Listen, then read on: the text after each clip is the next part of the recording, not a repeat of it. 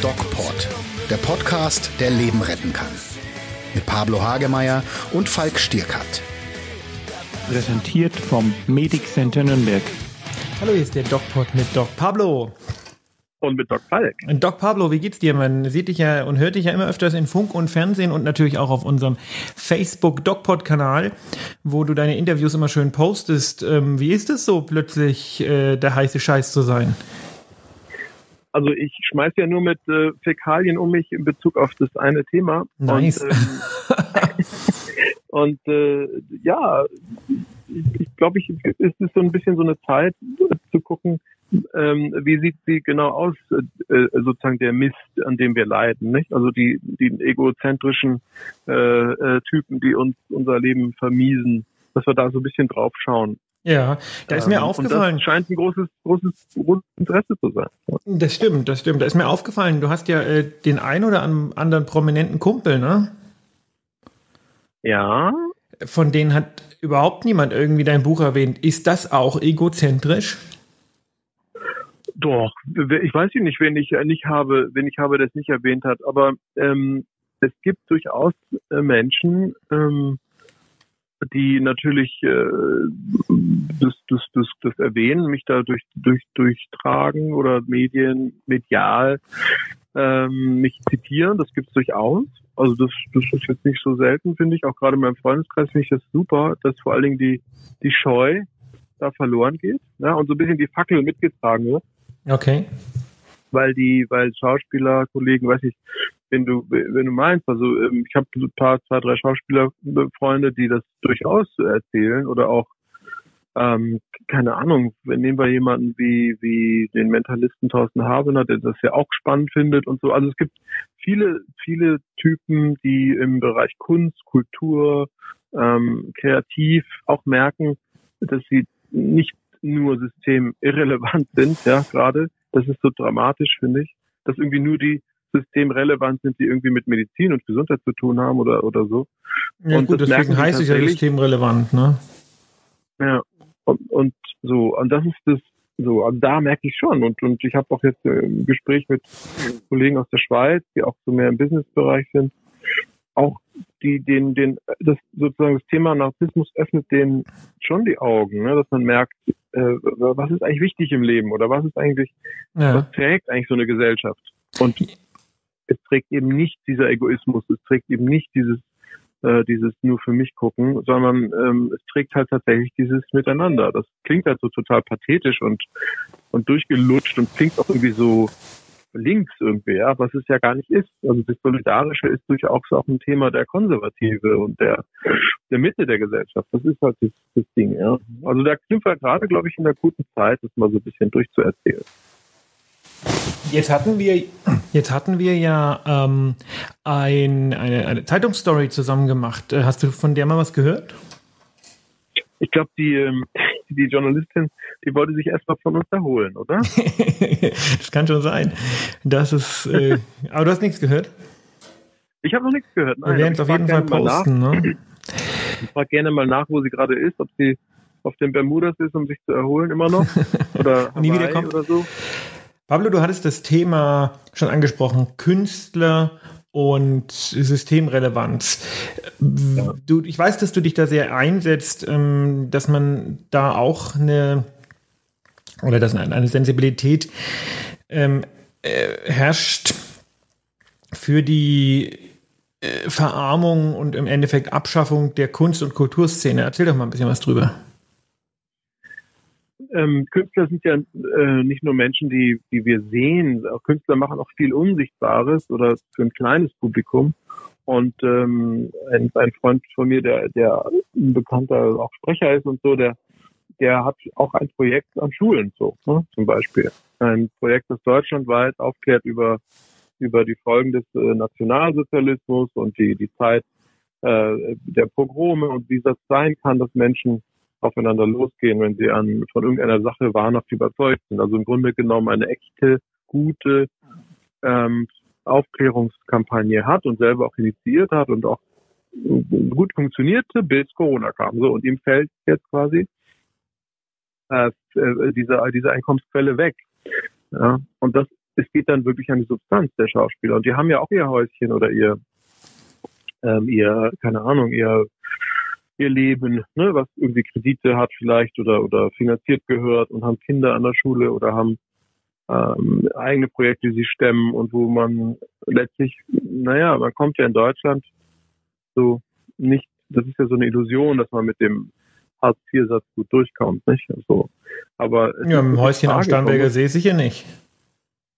Genau, und äh, das ist, das heißt also, wir haben eine, eine Lebenssituation, eine Lebensrealität für Menschen, die in einem, in einer gewissen äh, ähm, ja, Flughöhe, also ohne jetzt großspurig zu sein, das sind alles, die, ich kenne, alles bescheidene Menschen, die leben zwar, äh, ich sag mal, in einem Bereich, wo es eher teuer ist, wo der Liter Milch nicht 80 Cent kostet, sondern 1,50 oder mittlerweile 2 Euro, keine Ahnung so, dann, dann muss man erstmal auch dann monatlich was, was beischaffen. Und das schaffen die auch. Ne? So, das, Niveau halten die ja schon, diese Menschen.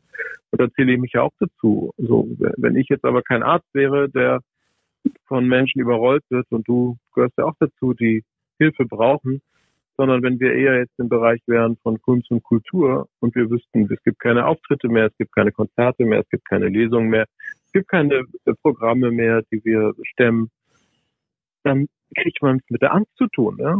Also wir haben einen Bereich in unserer Gesellschaft, die haben nicht nur Angst vor Corona, sondern haben auch Angst vor, vor Existenzverlust. Äh, ja, das ist das ist ein guter Punkt und das ist völlig klar. Und ich glaube, das sind nicht nur Künstler, sondern das betrifft eben auch Gastronomen und, und ganz viele andere. Ja.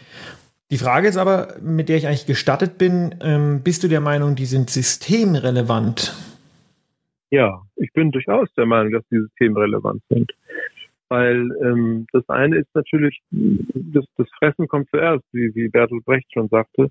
Das ist keine Frage. Wir müssen zunächst erstmal ähm, die, die Grundbedürfnisse sichern. Aber es gibt noch höhere Bedürfnisse, wie die geistige Bedürfnisse, emotionale Bedürfnisse, ähm, auch solche, die quasi wie so das Schmieröl sind für die Gesellschaft, nicht? Also die Räder, die Zahnräder der Gesellschaft funktionieren ja nur, wenn das, das, wenn die gut geölt sind. Und äh, Kunst und Kultur und Geisteswissenschaften sind sind so ein bisschen die die Gedanken dazu. Warum machen wir das überhaupt alles? Weil es einen höheren Sinn gibt, weil wir Werte haben und Künstler und Kultur repräsentieren diese Werte. Ja gut, so ein Motor funktioniert aber auch mal ohne Öl. Öl allein äh, ähm, bringt aber gar nichts, Echt? ne? Naja, Öl kurz. allein nichts, aber in Kombi, also Öl. Genau, aber die Öl Frage ist ja, wer ist denn dann deiner Meinung nach nicht systemrelevant? Wenn sogar Künstler, also verstehe mich mal nicht falsch, ja. ich äh, bin ja auch äh, jemand, Klar. der Kunst und Kultur mag und würde mich jetzt sogar ja. ein bisschen mit als Künstler bezeichnen, äh, ohne das jetzt äh, überheblich zu meinen. Aber ich halte diese Szene für sehr wichtig für die Gesellschaft, aber keineswegs systemrelevant. Weil die, die Frage Kategorie ist, so wie du argumentierst, ist jeder systemrelevant, ja, dann braucht man das alles nicht machen naja, die Kategorisierung in äh, wichtig und unwichtig ist ja eine, und da sind wir wieder beim Thema Narzissmus, ist ja tatsächlich, wie der Narzisst die Welt sieht. Also wenn man es so ganz äh, scharfkantig einteilt, in was ist wichtig und unwichtig. Das glaube ich immer nicht. die Frage, wofür? Das glaube ich nicht. Ich würde sagen, ähm, diese Einteilung systemrelevant und nicht systemrelevant, die basiert jetzt sehr auf die, die Grundbedürfnisse, die eine Gesellschaft in einer ähm, Ausnahmesituation wie in einem Krieg oder mhm. in einer Pandemie hat. Und ähm, ja, nochmal, Künstler sind wichtig und äh, ohne ne-, Netflix gäbe es wahrscheinlich viel mehr Scheidungen oder viel, und oder viel mehr Kinder. Aber oder ohne Bücher. Und ich habe auch gesehen, wie in Thalia die, die, die Menge der neuen Bücher dann plötzlich zurückging. Alles ja. schlimm, obwohl die ja eh keiner alle lesen kann. Aber die Frage ist ja die nach der Systemrelevanz und die beantwortet sich jetzt nicht aus der egozentrischen oder narzisstischen Brille, sondern die beantwortet sich natürlich einfach aus der Gesellschaft und der Frage, was brauchen Menschen in einer Gesellschaft, um zu überleben? Das ist ohne Frage. Wir brauchen die Grundbedürfnisse, die müssen erfüllt sein. Also Nahrung, Sicherheit, ähm, Schutz, ähm, diese Geschichten. Ja, das ist der Grundbedürfnis. Das ist völlig klar. Nur, ich finde, man vergisst dann einfach auch diese etwas, ja, etwas, äh, volatilen Grundbedürfnisse, die also erst später kommen. Ja, also die Selbst, äh, Selbstentwicklung, ja, zum Beispiel die Selbstverwirklichung, die Werte, die eine Gesellschaft hat. Ja, das sind ja keine Grundbedürfnisse, ne? Das sind Bedürfnisse. Doch, doch, es gibt ja diese Bedürfnispyramide, die kennst du besser als ich. Das sind schon Grundbedürfnisse, die sind nur gestaffelt. Ja? Das sind alles Grundbedürfnisse. Und im Laufe eines Lebens ähm, baut man glaub, darauf auf. Das heißt, du hast erst dieses Ding nach Sicherheit und und Unversehrtheit und Schutz und so, wenn die natürlich angegriffen werden, was ja zum Teil jetzt der Fall ist mit Corona, muss man sich natürlich darauf fokussieren und daher kommt dann auch die Kategorisierung systemrelevant. Aber wir dürfen im Umkehrschluss nicht vergessen, dass es noch die anderen gibt. Und deshalb plädiere ich dafür, dass wir das Wort systemrelevant ergänzen, ja, durch die Dinge, die eben auch wichtig sind, nämlich unsere Werte, unsere würde, geistigen ich, ich würde vielleicht sagen, ähm, nicht systemrelevant sein bedeutet nicht systemirrelevant sein. Genau, genau. Das ist ganz, das ist gut. Ja, das, damit kann ich mitgehen, weil wir sollen sie nicht vergessen und oder vom, vom oder vom Tisch schieben, sondern wir müssen sie genauso wertig anschauen. Aber sie sind vielleicht jetzt erstmal nicht an erster also erst, als erstes dran. So. Und, und, sie werden kommen, wenn die Gesellschaft irgendwann wieder aufatmet und merkt, ähm, es ist jetzt irgendwie vielleicht doch vorbei und wir brauchen, wir müssen jetzt diese Bedürfnisse wieder befrieden, die wir ein, zwei Jahre nicht befrieden können. Wenn es, und da setzt du ja an, sie da noch gibt. Was gibt es denn da für Projekte, um eben Künstler und Kleinkünstler vom Aussterben zu retten? Und natürlich auch Großkünstler, denn wie du ja. schon sagst, nehmen wir mal einen, einen berühmten Schauspieler, der von mir aus ähm, äh, regelmäßig äh, Gagen und Engagements hat, der ja, natürlich dann entsprechend sich auch ähm, an, sein, an diesen Lebensstil gewöhnt hat. Ähm, klar ist das Meckern auf hohem Niveau, wenn man sagt, ja, dann muss die Villa am Stamberger See halt herhalten. Aber äh, nichtsdestotrotz ist es ja ähm, ein, ein, ein Lebens eine Lebensgrundlage oder eine Lebensperspektive, die dann so nicht mehr oh. funktioniert. Das ist nicht schlimm, weil essen kann der immer noch. Aber schön ist auch nicht. Also äh, was, was passiert ja. denn da genau, um da irgendwie zu intervenieren? Also im Detail weiß ich jetzt nicht, aber ich weiß, dass die, die Staatsministerin für Kunst und Kultur und das andere äh, sich da schon kümmern, dass da, dass da was äh, fließt, dass da Gelder fließen, unterstützende Gelder fließen. Ähm, aber letztlich ist es immer nur ein heißer Tropfen auf den kalten Stein. Nee, ein kalter Tropfen auf den heißen Stein. Ja, weil die, die Einkommenskünfte der Künstler generieren sich einfach über die Masse. Ja? Also wenn wir ein Publikum haben, und das ist der Fall im Augenblick nicht. Und deshalb sind die Künstler jetzt sehr kreativ und entwickeln auch Ideen, wie sie Einkünfte generieren können. Da passiert zum Teil was über so Online-Coaching und und äh, über so, ja, ich sag mal Stichwort Autokino, also dass man irgendwie versucht, im öffentlichen Raum Sachen zu inszenieren. Aber das ist alles, ja, das ist alles nicht so ganz das, das Wahre, was jetzt Gelder generiert. Und selbst äh, hier jetzt im Oberland, hier bei uns, das Fünf Seen Filmfestival, was ja sehr bekannt ist mittlerweile, auch deutschlandweit, das findet statt. Aber aber wir gehen halt nicht hin. Ja, so. Also das heißt, es findet in einem kleinen einem Kreis statt. Am Wochenende wird ein Film gezeigt, äh, wo äh, ein kleiner Film von der von der Agentur, äh, der mein Sohn ist äh, als Schauspieler. Also es gibt so kleine Momente, wo man sich äh, engagiert und wo man äh, mitgeht und das unterstützt.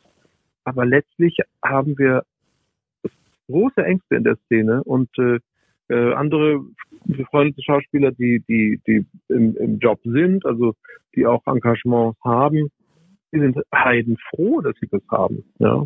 Genau, wo ich, ich, ich merke ja auch unsere, unsere Filmberatung, die wir machen, wir beraten ja verschiedene Arztserien, die geht ja weiter. Also das ist ja wie, als, ja. als ob nichts gewesen wäre. Ja, ja, genau. Und es gibt, das weiß ich auch, äh, es gibt äh, zu wenig Autoren. Also, die, also die, die ganzen Drehbuchautoren sind quasi vom Markt gerade. Warum? Weil die alle schreiben die schreiben alle wie bekloppt und entwerfen alle Stoffe wie bekloppt, weil natürlich Sender wie Netflix, also gerade die Streaming oder auch andere Streaming-Portale, ähm, ähm, die suchen gerade Stoffe, um zu entwickeln, um dann zu produzieren, weil äh, es gibt zwei Gedanken dazu. Das eine ist vorproduzieren, ja, dass man also hat für die Not. Das merkt man nämlich jetzt. Jetzt sehen viele öffentlich-rechtliche auch von den Dingen, die da sind. Wenn wir schauen, laufen Filme aus 2017, 2019, die Tatorte werden wiederholt. Es läuft kein neuer Tatort. Mhm. Ein alte Tatort. Ja gut, das ist immer im ähm, Sommer so, ne?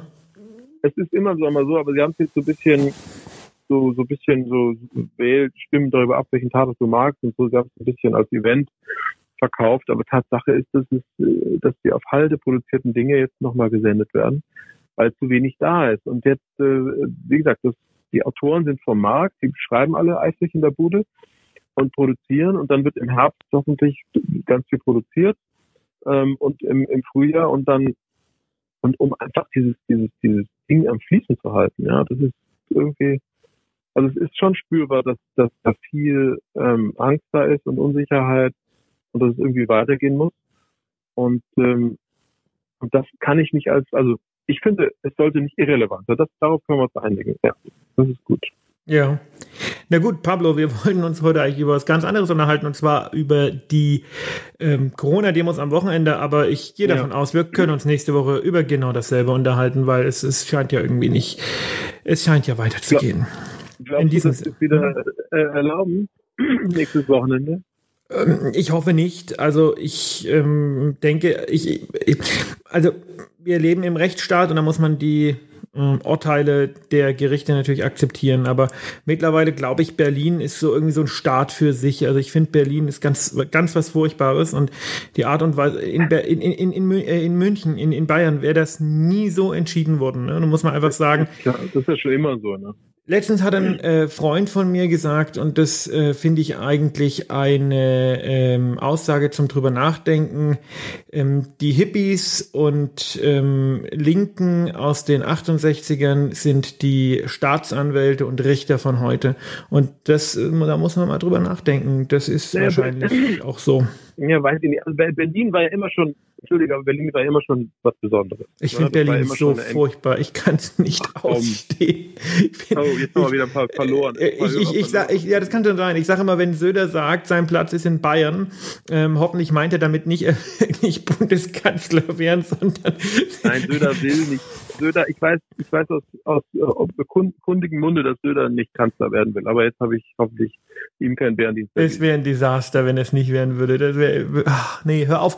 Ist kein politischer Podcast. Ich bin kein Fan davon, wie, ähm, ich meine, Rechtsprechung ist ja auch immer was äh, sehr Subjektives und ähm, eine Rechtsprechung, die die ähm, Gesundheit vieler hinter die Meinungsfreiheit einiger setzt, ist eine Rechtsprechung, mit der ich persönlich nicht mich anfreunden kann. Man muss mhm. das akzeptieren. Das ist so. Wir leben in einem Rechtsstaat. Ja.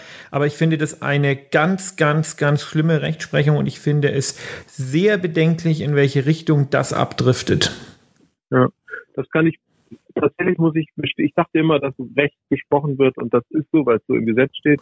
Aber meine persönliche Erfahrung auch bei Gericht ist es, dass auch die, die, die Rechtsprechung sehr, sehr beeinflussbar ist und, und äh, von Meinung, von Subjektivität, von Stimmung, von wie haben die Parteien argumentiert äh, und das auch an den Fakten vorbeigeht und dass dann auch irgendwelche ja, Argumente ins Feld gezogen werden, die Hanebüchner sind und unmöglicher sind als der eigentliche Fakt an sich, der verhandelt wird. Ähm, da bin ich bekehrt worden mittlerweile durch wirklich einige, ähm, tja, einige Gerichtsprozesse, die ich persönlich erlebt habe und beigewohnt habe als Zeuge und Sachverständiger, wo ich dachte, das kann ja eigentlich nicht wahr sein. Aber offensichtlich ist es wahr. Und die Subjektivität äh, macht keinen Halt vor dem Richter oder der Richterin. Ähm, und ja, diese Rechtsprechung, die da am Wochenende stattgefunden hat, finde ich menschenverachtend. Aber nochmal, wir haben das zu akzeptieren. Das ist in einem Rechtsstaat ja. so. Und der Unterschied zwischen denjenigen, die dafür Freiheit auf die Straße gehen und uns ist, dass wir Gerichtsentscheide akzeptieren und dass wir uns an Regeln halten. Und ich denke, damit ist alles gesagt. Und damit hören wir uns nächsten Wochenende. Bleibt gesund. Und wie immer, geht achtsam mit euch um. Mehr bei uns im Netz auf nordbayern.de.